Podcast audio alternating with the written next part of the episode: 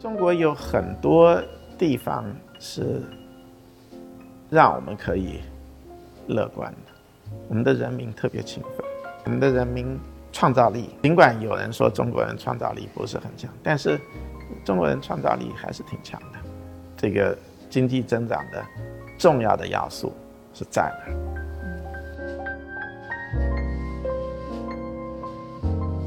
有一段时间，我们企业是没有医疗保险，尤其是农村。后来我们建立了这个新型农村合作医疗制度，啊，把医疗保险基本上普及了。我们啊，每年的政府工作报告都会定一个当年的经济增长目标。如果我们回顾一下过去几年，我们是不断的在向下调。我觉得这是，这方向是对的。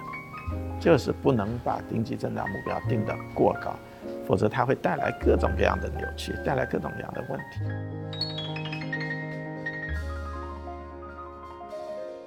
本期播客继续推出著名经济学家白崇恩教授的访谈，白老师将对中国经济增速会不会持续放缓等问题进行分析，欢迎您收听。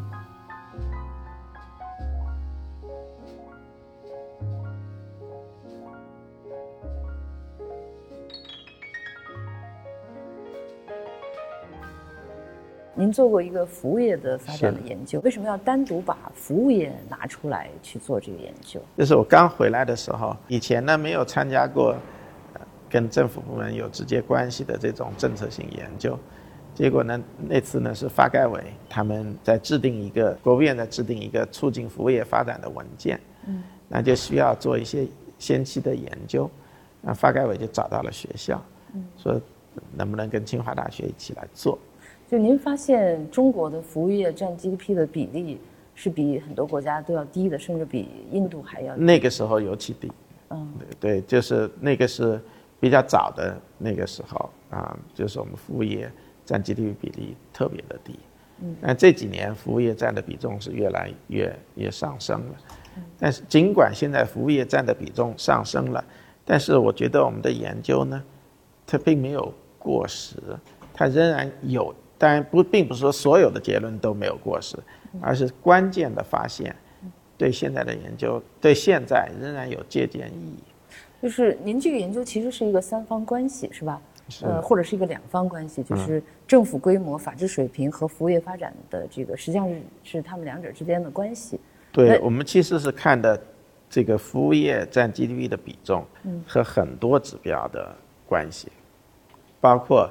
政府的规模，包括法治环境的质量，以及其他的可能影响服务业比重的一些因素，我们是一起考虑的。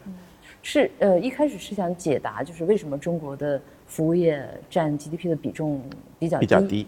对对对对。那找到的答案是什么？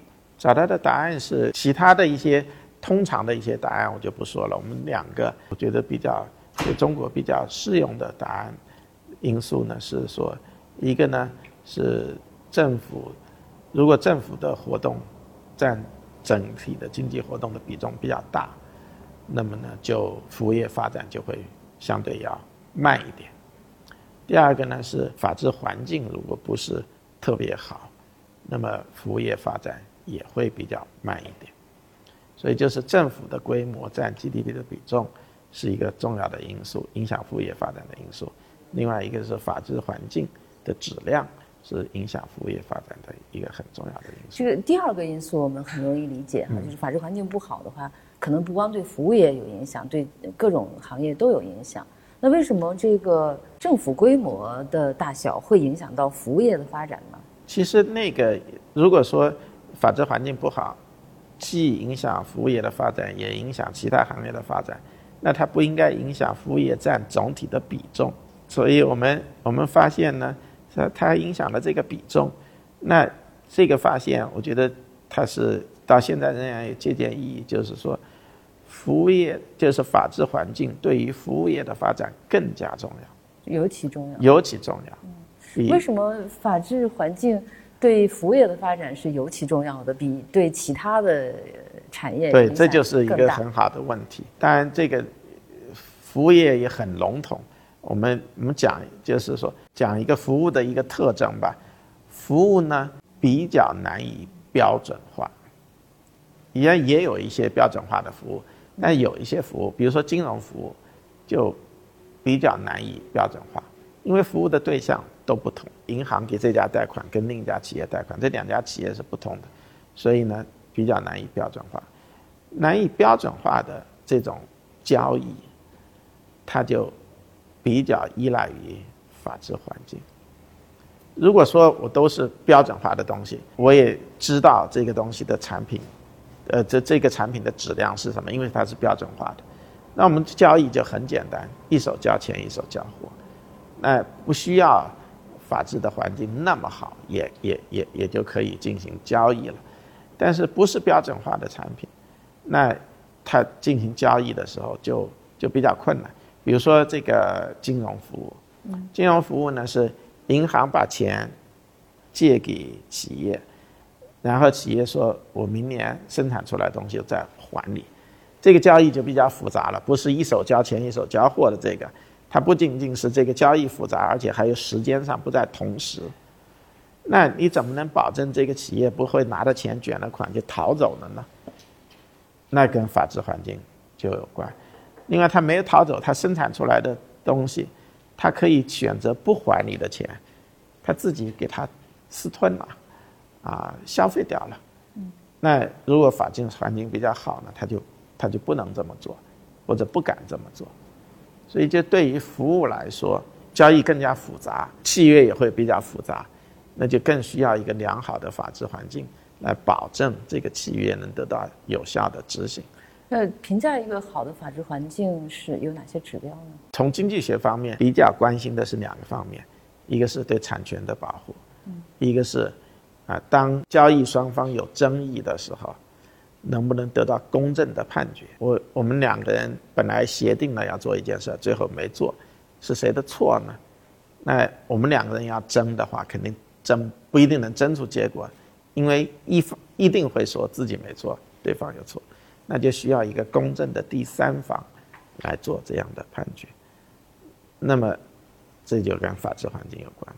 这个他能不能做一个公正的判决？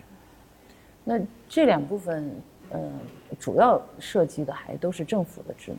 对，当然，呃，很多东西是都是相关的。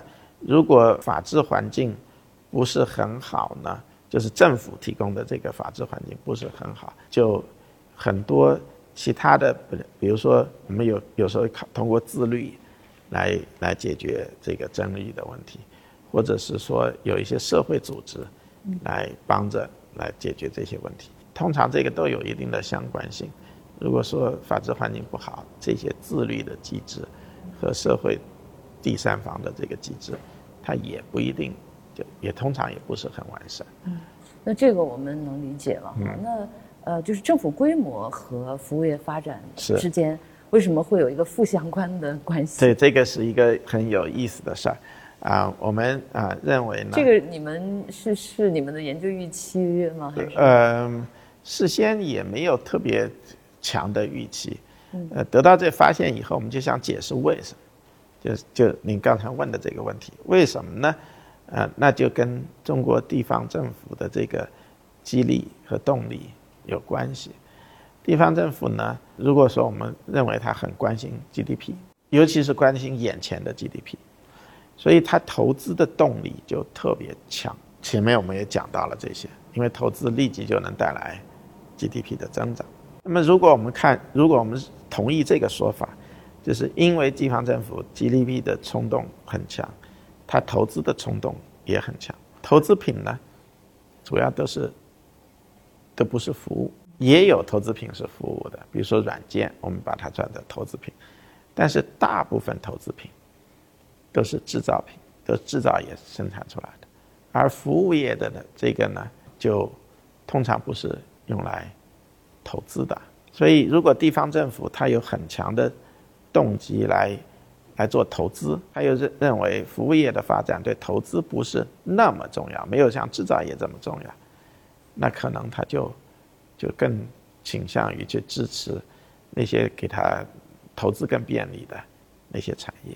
嗯，这个跟政府规模的关系是什么？那就要看，就是说，为这对，所以如果地方政府他为了追求 GDP，他会愿意支持这个啊投资品的生产，而这个又不是制造，呃，又不是服务业，所以他对服务业呢就不是那么支持。那么如果地方政府很小，他对这个的影响就不大，所以对对服务业的歧视也就不会很重要。但如果地方政府它它政府规模大，它能够动用的资源很多，那么它对服务业的歧视可能就更加严重。就是地方政府关心经济增长，有投资冲动，因而而服务业呢又对投资的关系又不是那么密切，所以他对服务业不那么关心，不那么扶持，有一定的歧视。那么。如果地方政府它动员的能动用的资源很多，它的歧视产生的影响就很大，因而服务业发展就不是那么好。您这个结论，如果地方政府看到之后，他们会服气吗？他们可能会说：“你 G G D 你服务业发展慢，跟我有什么关系？”有啊，比如说我们供供应土地的时候，嗯，工业用地就便宜，比商业用地就贵。这是他的选，这是我们的政策呀。他这种措施对于服务业的发展是不利的，因为他获得土地更加更加昂贵，成本更高。嗯，所以这个如果要达到这两个目标的话，呃，既然政府规模和法治水平的影响这么大，嗯，呃，对对服务业的这个影响这么大，那我们呃如何去改善这两个因素呢？我们建立法法法治社会是一个。特别重要的一个目标啊，我我觉得这是这本身就就就就可以促进服务业的发展。那么另外一些呢，比如说更好的建立服务的这个标准，就尽管很多服务不是标准化的产品，但是如果有更好的标准，仍然是会使得服务能够就消费者用起来，或者是他的购买方用起来更加更加放心。嗯，所以建立更好的标准也是一个。可能更直接，还有一个就是说，啊，和制造业相比，我们服务业的开放程度是要低很多的。是，这可能是我们呃改善服务业的一个一个特别重要的一个政策的选择。是，如果金融保险这些业务能够开放的话，甚至包括医疗，医疗，我们对我们的医疗服务，嗯，大部分人都不是。特别的满意。只要有一条鲶鱼进来，大家就都要变了。对，您这个报告出来不久，就是二零零七年的时候，国务院就发布了加快发展服务业的若干意见。嗯，那你们这个报告里边的有些东西，是不是影响到了那个意见？就是我们自己判断是否影响了都很难，嗯，因为我们报告说了，然后这报呃这个文件里面出现了，并不一定是我们报告产生的影响，也许别人也提了同样的建议。我想比较直接的。我们能够做呃知道的就是，我们这个是给发改委做的一个项目，最后他们有项目验收的啊这个报告，他们给我们做了一个结论，就是说这个报研报告的研究的结论为这个文件的制定提供了啊重要的研究支撑。嗯，这就是我我知道他他们跟我们说的产生的影响。嗯。那你们看到那个意见的时候，感觉有哪些跟你们这个研究成果是吻合的？其实我们是我们这建议，除了刚才我们说的这个研究的成果所隐含的以外，还有很多方面，比如说税收。这个税收呢，啊，我们以前的税收制度对服务业的发展不是特别有利。比如说，服务业里面主要是营业税。而制造业呢是增值税，这两个就很不一样。营业税这个税种呢，对服务业发展是是不利的。后来就因改增，也是这个我们政策的重要成分之一。这跟我们的建议是是一致的。但，我我没法说这是我们我们的建议造成的这样的结果，但是是跟我们的这两点是吻合的。对。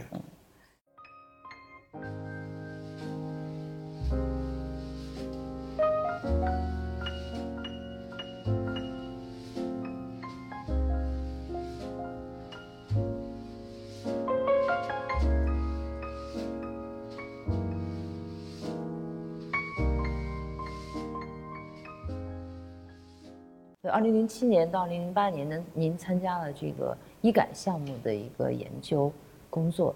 呃，当时你们提出来的主要观点是什么？这是一个很有意思的事儿。当时呃，就是我们医改部门征集这个方案，他们指定了几家去做，我们没在指定的范围之内。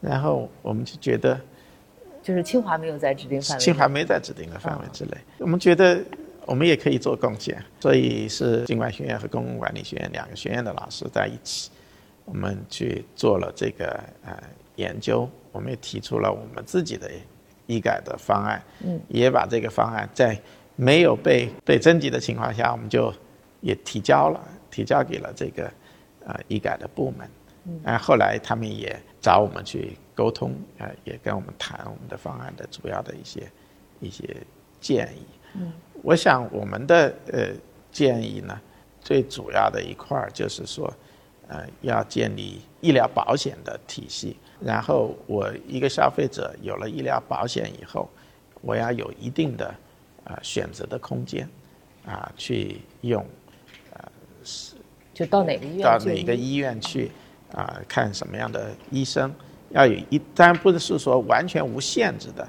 选择空间，但是要有一定的选择空间，这个对对大家来说都会觉得是这是老百姓有应该有有需求的地方。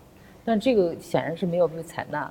这个是被采纳了。另外一个方案就是说，搞公费医疗，不要搞保险。医院都都是公立医院，然后公立医院你就你就去公立医院看病，你就到你指定的那个公立医院去去看病。我们觉得就是消消费者希望可能应该有更大的选择空间，不仅仅去公立医院。嗯你们这个方案是在六套方案之外的第七套方案。对。那这个方案交到当时是卫生部是吧？对。当时是嗯，当时当时是卫生部跟发改委一起做的，就是有一个医改的小组。嗯。然后。那你们这个方案交到那儿之后，对他们来说是个意外之喜是吧？他们本来没有委托你们做。是，就是当时争议非常的大。那我们提供一个另一个声音。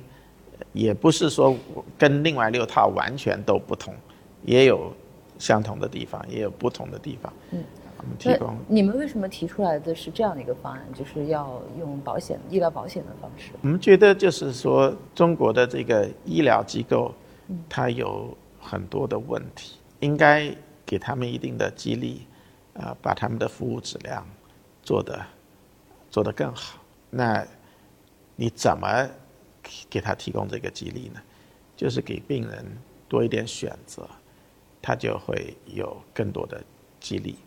这是就是就是这么一个一个想法。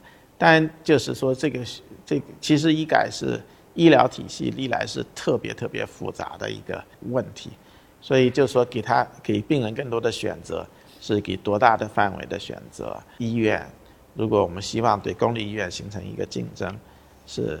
是什么样的人来形成、来参与这个竞争，细节都很重要。也有一些民营医院，它造成了很多的问题，那就是我们是不是监管方面有不够的地方？你们当时提出来的这个方案是参照了什么哪个国家的一些方法吗？还是你们认为进行了一些设计来做？也是看了很多国家的方法，然后再再来结合中国的一些国情来来。我们设计我们认为比较合理的，嗯，这样。现在大部分的人看病是用医疗保险，然后可以选择，呃，医院去进行。是，嗯，是。呃，那就这个办法实际上一直延续到今天在使用。是，但是呢，有很多很多配套的这个改革，比如说，我我有医疗保险，我到医院去看病，医院是怎么向我收费？是我给你。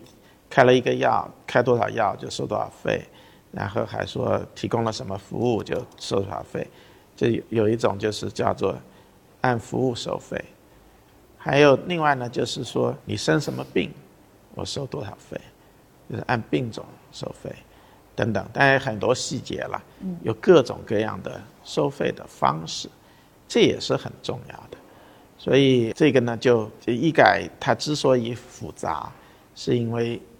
它牵它它有很多很多参数可以调，很多很多方面要去做，甚至是对不同的疾病，你收费的方式可能都要有差异。所以就是如果说没有这样一个医保的制度，你就很难去创造这种让收费的机制更加合理的这样的一个环境。所以就是医疗保障，就是医疗保险这个制度，它是留给我们未来进一步的改革留下的最大的空间。这是我们当时的一个一个关键的想法。就那个时候，我们在改革之前还是就是公费医疗的这种方法，是吧？就从公费医疗改革之前是看什么样的人，就是事业单位是事业单位是公费医疗。有一段时间我们企业是没有医疗保险的，确实是。尤其是农村啊，农村就没有医疗保险。嗯。啊，后来我们建立了这个新型农村合作医疗制度，啊，把医疗保险基本上普及了，这是一个很重要的一个成就。嗯，那就是从原来那个老的医疗制度到用医疗保险来覆盖基本上全国的这个人群哈，这个应该是一个。非常大的一个变化，非常大的一个变化。对于呃老百姓来说，这个是对他们的生活产生了巨大影响的一个变化。以前农民基本上没有医疗保障，现在呢，啊，尽管大家可能还不是很满意，但是至少有了一个基本的医疗保障。就从没有到有了。从没有到有。嗯，对。呃，但是现在大家对于医疗保险还是呃，现在大家对于医疗问题还是有很多的。这个就不满意的地方，还是就说看病难啊，看病贵啊，是，或者说因病返贫啊，还是有这样的一种一些说法。那我们未来医疗改革还是需要继续进行，还需要继续进行。嗯，呃，其实这些现在主要的问题是什么？需要改掉哪些东西？就是因病致贫的这个呢，是是看我们怎么对大病来进行保险。那么这几年呢，也。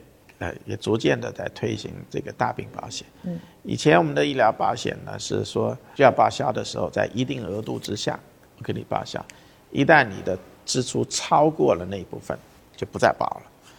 但是正是那这部分正是对我们影响最大的，就是如果你得了某一个严重的疾病，你的支出就会超出那个。所以医疗保险制度以前设计的不是很合理。那么逐渐的，我们引进了大病保险，那么就就变得更加合理了。就是做真正会带来因病致贫、因病返贫的那些大的支出，你要给他提供更好的保险。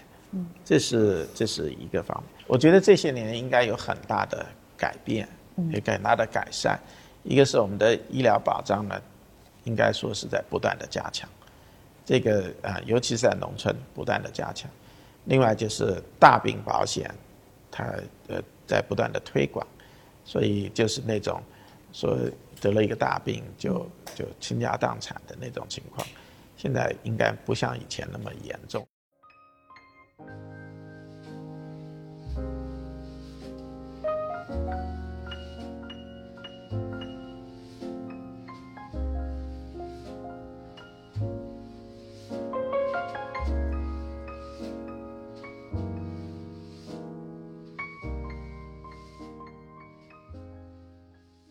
您跟谢长泰和谢钱野一先生合著的这个《中国的资本回报率》，是在二零零九年获得了孙冶方经济科学奖的论文奖。这个应该是中中国经济学的最高奖吧？对，就是他，当然也有其他一些奖，类似像是终身成就奖那样子的。这个是对经济研究成果的一个呃一个比较有影响的一个奖项。那您为什么关心这个资本回报率的问题？其实现在大家也关心我们是不是投资太多了。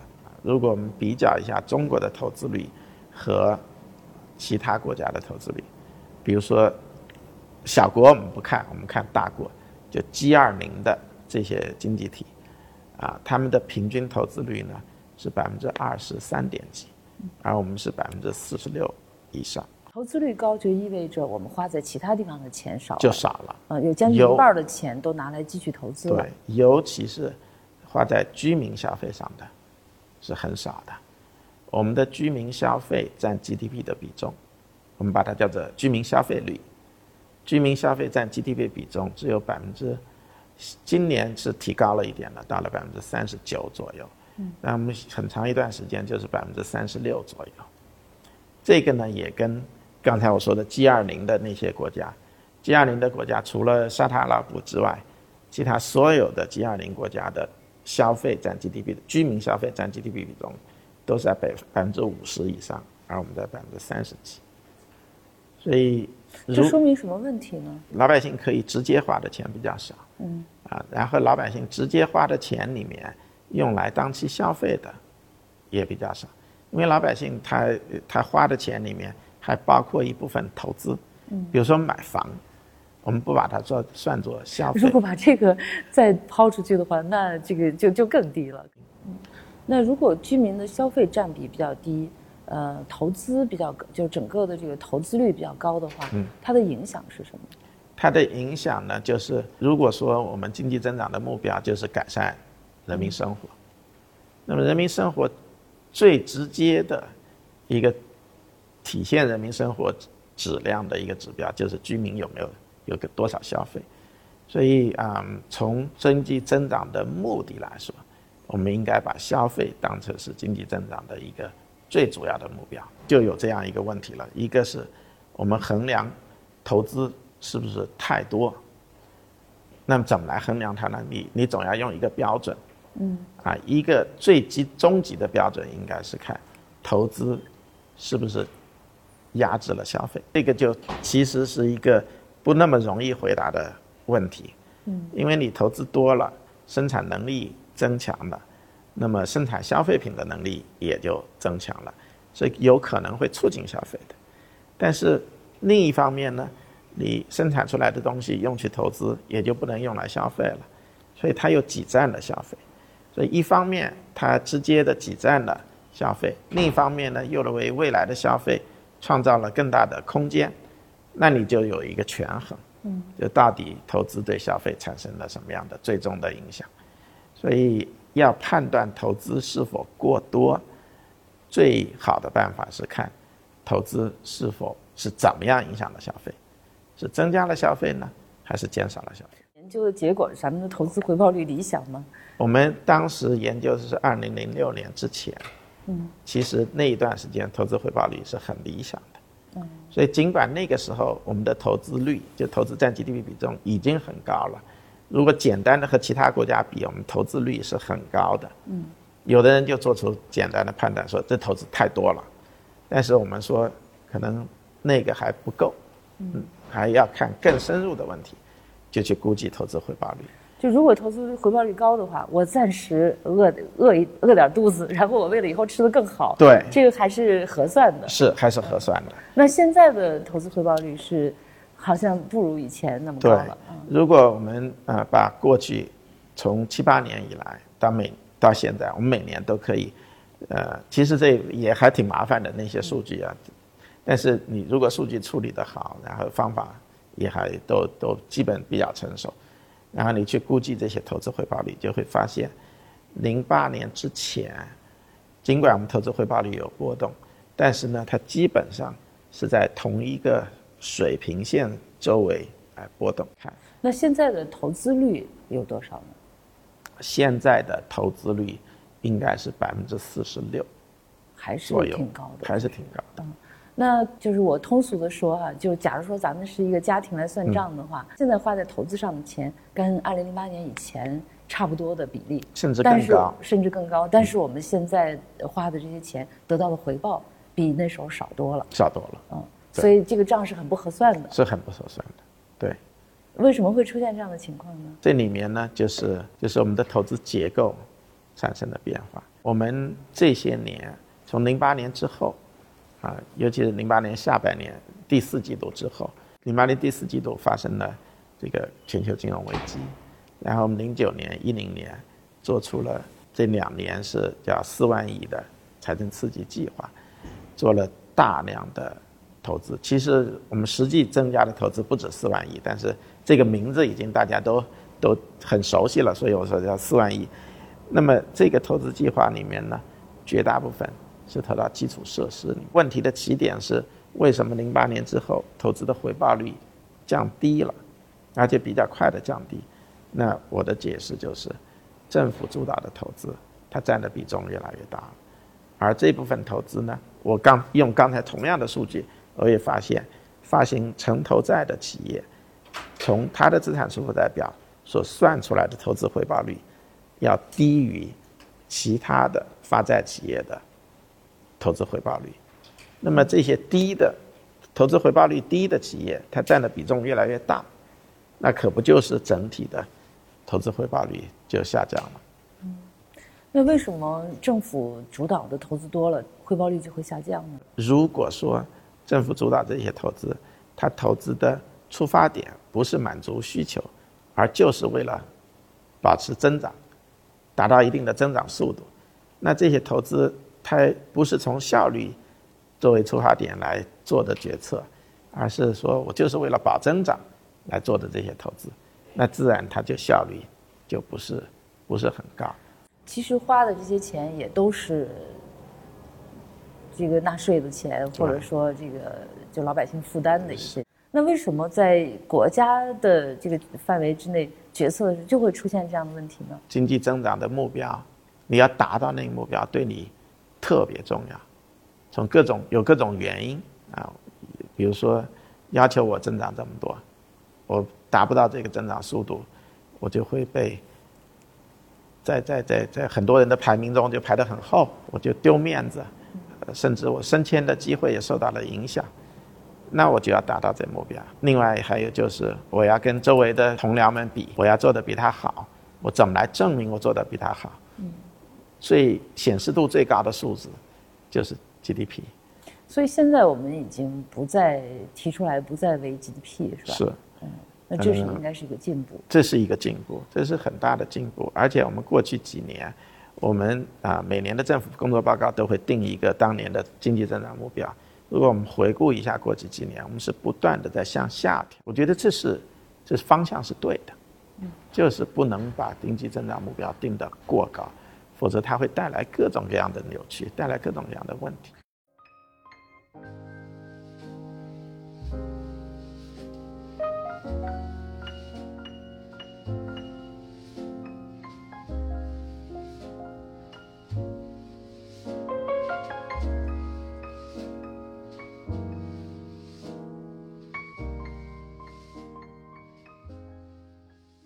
那这样的这么多的投资花出去，是要有代价的，对吧？是。那呃，比如说地方政府或者是呃国家的一些投资出去，尤其是一些不应该的投资出去了，它的代价是什么？代价从地方政府来说，一个很直接的代价就是它债务越来越多。嗯。那未来这些债是要还的，还债的时候从哪来呢？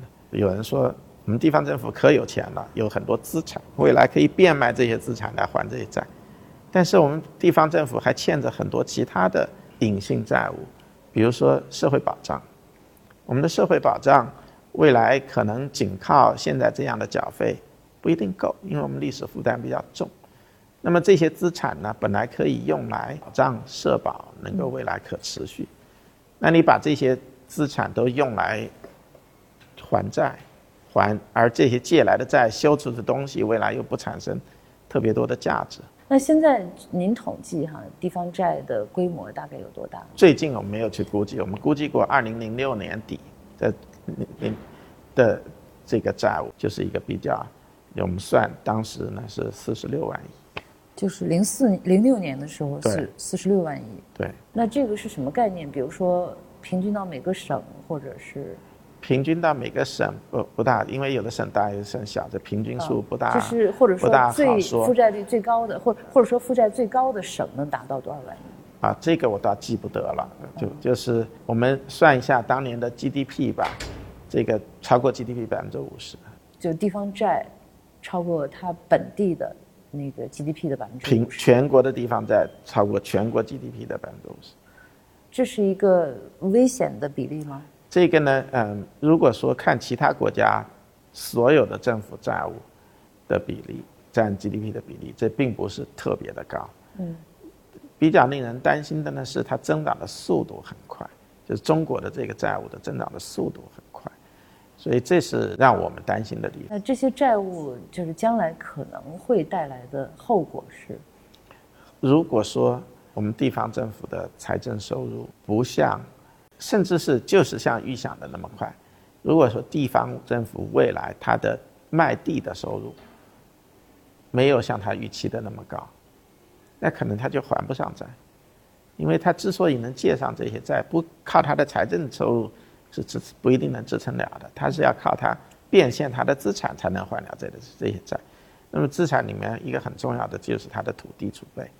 如果说他卖地的收入，如果未来楼市出了点什么波动，他卖地的收入减少了，他还不起债了，那就有问题了。那会怎样呢？那还不起债了，就那银行就就就有问题了。银行借出去的债收不回了，那么银行就会亏损。银行亏损了以后，银行的银行的处理就是要把这些亏损给它啊从账面上给去掉，呃去掉的时候，它的资本金就会减少。那一旦银行资本金减少，银行可能就不符合监管，它就不能做新的贷款，那整个的银行体系就会出现出现这样的问题。就是因为我们的政府是会破产的，所以对，即使是允许它破产了。允许它破产了，它破产了以后，它债务还是还不上银行，那么银行受到了影响，就会波及整个的经济。那应该也会波及到居民，是吧？有直接的和间接的影响。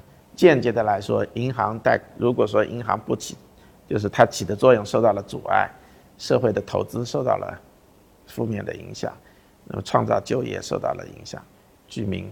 的收入也就受到了影响。那这种问题就是这个四十六万亿的地方债，有什么解决方案吗？解决方案就是未来希望它增长的速度慢一点，就是债务增长速度慢一点。对，债务的增长速度慢一点。收入水平增长。如果说你现在四十六万亿是 GDP 的百分之五十以上，那如果说债务水平不增加，GDP 一直在增长。那以后这个比例就在下降，那么慢慢慢慢就随着经济的增长，它的债务就消化掉。嗯，那就是，所以就是希望，就是靠啊债务的积累减速，减到只要它减速了，减到一定的程度，这个慢慢就就就会。下滑，所以这又和我们前面说到的投资回报率有关系，是是吧？如果你投的钱是投到那些赚钱的地方，越赚越多，那你这个债务就会减少。如果你还投那些不赚钱的项目，肯定债务就越来越多，就是这样子的，就是这样子的，对，就是这样子。可是地方政府它有办法解决这个问题吗？今年有一个很大的变化，今年前三季度我们基础设施投资的增速。大大的下降了。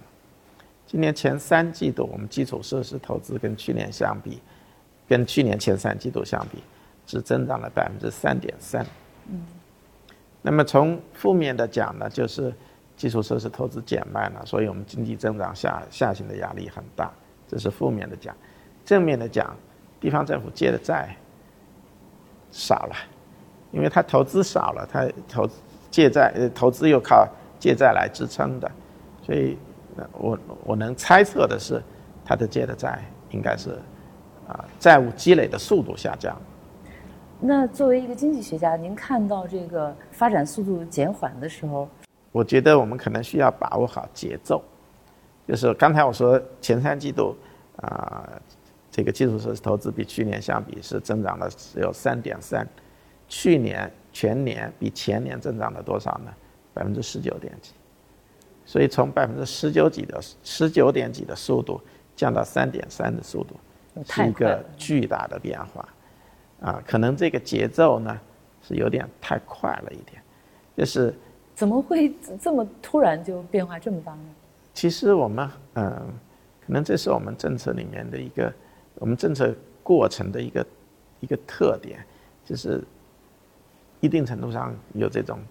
大起大落，就是理想的来说，我们是把握节奏，比如说把百分之十九降到百分之十，也比百分之三要要要要感觉不那么突然。但是如果真的有那么多就是平路上修桥的那种项目，一下把它停掉，不是好事吗？那有的时候呢，桥还有用，然后你修了一半的桥，突然钱没了，你说我就建成了一半的桥，它没有用了，那你还希望把另一半桥也建出来，至少它还有用。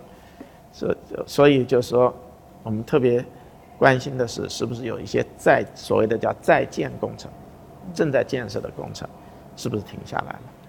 呃，希望。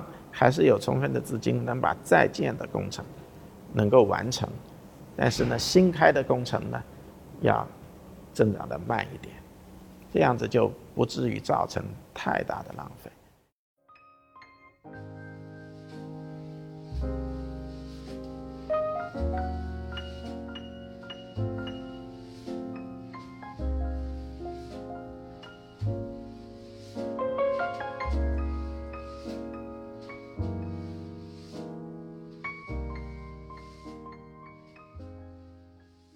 现在中国经济增长的速度是已经放缓了，是吧？从您的研究来看，对，其实呢，真正放缓呢是从一零年开始，开始，因为零九一零这两年呢，是因为四万亿，它还是增长很快的，所以到了一零年之后，零年第四季度之后，它开始是一直一定程度的下降是是不可避免的，就是我们如果看一个国家。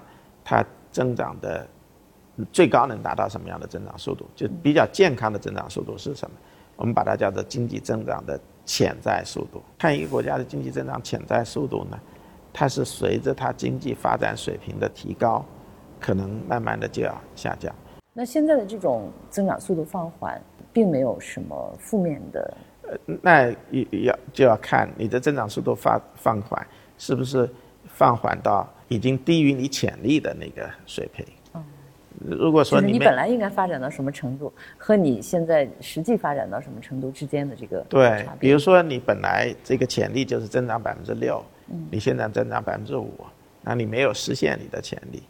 但是如果你增长潜力是百分之六的时候，你还追求百分之七，那就是要求过高了。嗯，所以比较比较合理的方呃做法就是充分实现你的潜力就够了。现在我们的这个增长潜力和我们的实际的发展速度之间的这个嗯比值是是合理的吗？呃，现在是差不多的。嗯，现在是差不多的。我们利用很多国家的历史数据，利用呃也分析中国现在的发展情况，以及未来我们的影响发展的一些因素，它会产生什么变化？特别是人口嗯的因素会产生什么样的变化？未来的呃这个，那我们对，我们做了一个，呃对未来几十年到二零五零年，每五年它的平均增长潜力是多大？做了一个预测。那么根据我们的预测呢，现在的增长速度呢是基本合理的，所以我们未来应该是越来越下降的。未来越来越下降，到二零五零年是下降到。但二零五零年的时候，我们增长速度就可能低于三了。嗯，年增长这个跟我们那个小康社会的宏伟目标不矛盾吗？啊，对，我们说三三步走：二零二零年小康，二零三五年是基本实现现代化，二零五零年是变成现代化强国。那我也做了一个，就是根据我们的预测，那看一下，那我们到二零五零年的时候。我们的经济是处于什么样的一个，在全球处于什么样一个相对的位置？呃，我根据我们这个预测呢，我们是说，我们大也根据我们对美国未来经济增长的一个一个判断，到二零五零年，我们的人均 GDP 是美国的百分之五十，我记得是百分之五十三或五十四。就那这个是不是达到了现代化强国呢？这可能不同的人有不同的看法，我觉得是了，嗯，因为我们这么一个人口众多的一个大国，啊，然后可能对我们增长特别不利的呢，就是我们的人口老化的速度，嗯，特别的快，就在这种人口老化速度特别快的这种条件之下，我们仍然能达到美人均 GDP 达到美国人均 GDP 的百分之五十几。我觉得很不错了。你们预测的是一个就是增长潜力的这种可能性，实际上是一个可能性。预测的是那影响这个可能性变成现实的因素是什么？有很多因素，一个是能不能啊保持开放，这可能是最重要的一个因素。当我们看其他国家发展的历史数据的时候，啊，就发现并绝大部分国家没有实现它的潜力。如果你把它的增长都画一个图，啊，只有很少的几个国家是在那个增长的前沿上面，就是说它充分实现了潜力。啊，我们看的是四个东亚经济体，日本、韩国、新加坡、中国台湾，还十四个西欧的经济体，这些呢，它是在增长的前沿上的，就是它充分实现了它的潜力，而其他的就就在那个潜力之下。那么如果看一下这些。实现潜力的和没有实现潜力的这些经济体的差别，有一些特别糟的一些，就是经济增长特别糟的一些国家，呃，多半是由于战争，它甚至经济负增长，战争有的是内战，有的是各种各样的战争。比较正常的这些国家，它的政策上面一个特别。影响它增长的一个一个一个政策，就是它的开放程度有多高。因为开放它会带来很多的影响。开放了以后，你不仅面临国内的企业的竞争，还要跟国际的企业是竞争。竞争的压力就使得企业要不断提升自己的效率，不断的创新，你才能保证在市场上生存下去。嗯，这是开放带来的竞争。为什么你们把开放放在第一位的影响因素？因为它影响很多其他的东西，比如说大家会说我们是不是改革继续改革？其实继续是不是继续改革，也一定程度上受到是不是开放的影响。有的时候改改革是被逼出来的，那如果你把你市场保护起来，那逼你的压力就小了。那么一个开放的经济体呢，这个外面逼你的压力就很大，因为你要跟别人竞争。你不改革，你的经济这个效率不改善，你就在国际竞争中就失败。所以开放它会倒逼。我们经常说以开放促改革，有的时候也是以开放逼改革。这你如果保持开放，就被逼着你要去改革。嗯，那你就这就如果说说什么叫改革呢？但这个词被很多人用用来说包含各种各样的东西。我觉得对中国来说，最重要的改革就是啊，让市场在资源配置中起越来越大的作用。这是我们过去这些年、过去四十年的改革一个很重要的一个经验，就市场起越来越重要的作用。那相应的，可能政府的作用就要越来越小。政府它有两种作用，一个是替代市场，一个是辅助市场。政府辅助市场的作用应该越来越加强，而政府替代市场的那部分应该逐渐的退出。那怎么来保证我们政府的这种公政府的职能能够发挥的更加有效，又不具干扰市场的作用？那有有的时候这种。国际竞争的压力是非常重要的。嗯，这是第一个影响因素，就是开放的因素。对，开放的因素。嗯，那刚才我们说到，就是开放是一个因素啊，还有呢？开放是一个因素，第二就对开放是不是开放所造成的竞争压力，是不是做出做出反应？那么怎么来做出反应？在哪方面的反应是重要的呢？啊，我我这里面。一个就是市场，呃，政府能不能提供一个良好的营商环境？嗯，啊，营商环境对啊，呃，对对对企业的发展是非常非常啊重要的。这营商环境就包括各个方面。我们在过去几年呢，在企业的准入方面，就是在企业呃登记新企业方面，啊，是是做了，就是我们通过简政放权。上市制度改革，啊，做了很多工作。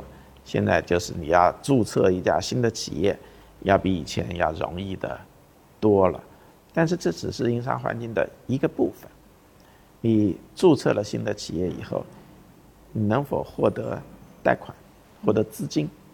这个我们现在是没有很好的解决的。刚才我们说过，就是我们的金融体系，它它对于配合政府、动员资源来做政府要做的事儿，是非常高效的。但是对于支持这种对市场很敏感的企业，又有会面临一定风险的企业，它不是很有效，所以就是说，营商环境中一个很重要的一个部分，就是能不能让资金有效的流向这些创新能力比较强的企业，这个我们现在还有很大的距离，还有很大的距离，这是呃，就是营商环境中的金融环境这样一个部分。那么还有就是营商环境中还有一个很重要的就是保护产权。人们对他的产权是不是很放心？如果说人们很担忧未来会不会有什么变化，使得他会失去他的财产，那他创造财富的呢这个动机就会比较弱。啊，我曾经问过啊一些。啊，世界上很有潜力发展的国家，但是最后没有发展起来的国家，我不想命名。我问他，我说你这国家居民的教育水平特别的高，曾经也有过很辉煌的科技的发展，为什么没有发展起来？他说我们国家的所有的，也不是所有，大部分的企业家，他就想到的是，我赚五年钱。然后移民到另一个国家去。如果是人们有这么一个心态，你怎么可能有持续的经济增长呢？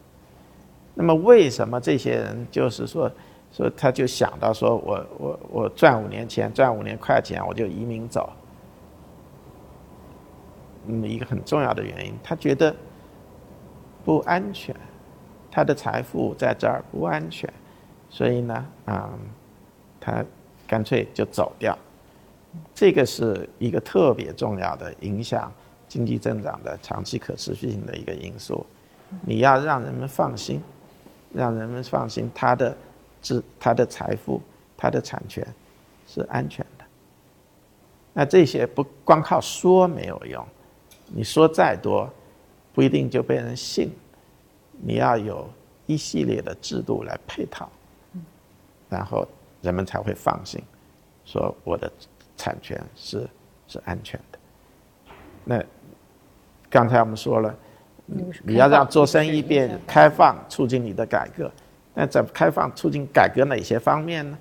让人家做生意变容易，然后获得资金容易，然后他创造的财富能得到保护，这些都是一些特别重要的一些一些方面。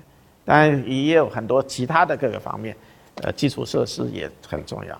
我觉得我们国家这方面呢，相对做的还是不错的，就基础设施做的还不错。但是基础设施的使用方面，有的时候也有人抱怨。比如说，呃，我们在获得电力方面，据说照说我们电是很充分的，供给很充分的，啊，不应该获得电力有很大的难处。但是呢，根据世界银行。对我们的获得电力难度的评估，我们还是很难的，就是因为我们的供电还是比较垄断的。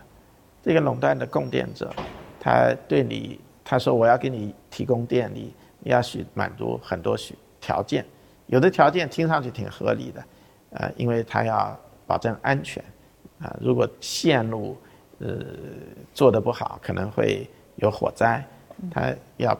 他他有理由对你提出要求，问题这要求是不是很合理？你满足了要求以后，找他要他证明说你满足了要求就给你供电，是不是很及时？等等，很多很多的方面。但是我想，最最关键的，是人们对未来的信心，以及啊，就是获得资金的能力。这些可能是，呃，是能否实现你的增长潜力的最重要的。那您是对未来是乐观的估计还是？我永远乐观。乐观也需要支撑啊，支撑您乐观的是什么？中国有很多地方是让我们可以乐观的，就是我们有很多具有很多这个乐观的要素。我们的人民特别勤奋，嗯，我们的人民创造力啊，尽管有人说中国人创造力不是很强，但是中国人创造力还是挺强的，在直接影响经济增长的这些方面，我们有有。有有创有很好的创造力，有既勤奋又有创造力的人民，这个经济增长的重要的要素是在哪？嗯，当然有有有很多，就是这两个并不是，呃，我觉得这是必要条件，就必须要有勤劳的人民和有创造力的人民，但不是充足条件，但是不是充分条件。那我们怎么来创造这些充分条件，来让我们？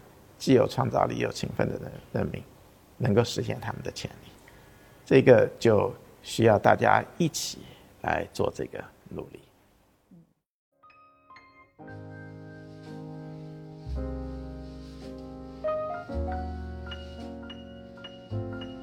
本期播客内容到这里就结束了，感谢您的收听。我们的播客节目《人文清华》已经在喜马拉雅、小宇宙 APP。网易云音乐等各大播客平台上线了，欢迎大家订阅收听，谢谢大家，咱们下期节目再见。